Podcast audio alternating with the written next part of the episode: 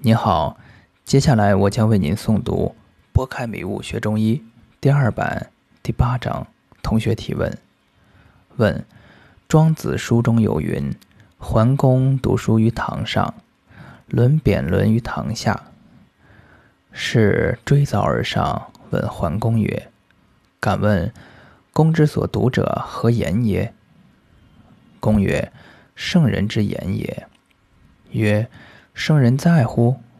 公曰：“已死矣。”曰：“然则君之所读者，古人之糟粕矣夫。”桓公曰：“寡人读书，伦人安得异乎？有说则可，无说则死。”伦辩曰：“臣也以臣之事观之。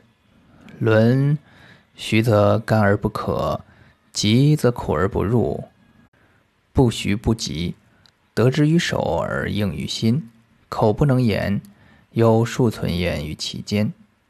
臣不能以育臣之子，臣之子亦不能受之于臣，是以行年七十而老论。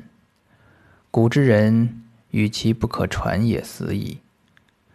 然则君之所读者，古人之糟粕矣夫。文中轮人所要表达的意思为：砍削木材制作轮子，轮孔宽疏，则滑脱不坚固；轮孔紧缩，则轮辐滞涩难入。只有不宽疏、不紧缩，才能手心相应，制作出质量最好的车轮。这里面有规律，但我只可意会，不可言传。我不能明白的告诉我的儿子，我儿子也不能从我这里得到，所以我已七十岁了，还在独自做车轮。古代人和他们所不能言传的东西都一起死去了，书不过就是古人留下的糟粕罢了。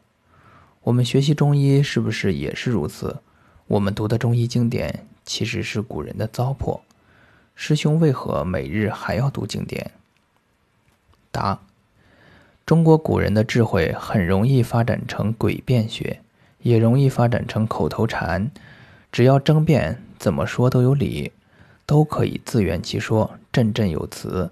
就以庄子而言，庄子说古人书为糟粕，却为何留下一本糟粕的《庄子》让后人读呢？老子既说大智不言，为何又自著五千言？这些人反复的说着矛盾的话，其目的就是不让我们执着其所言的文字，而是借助文字来体认天地之道。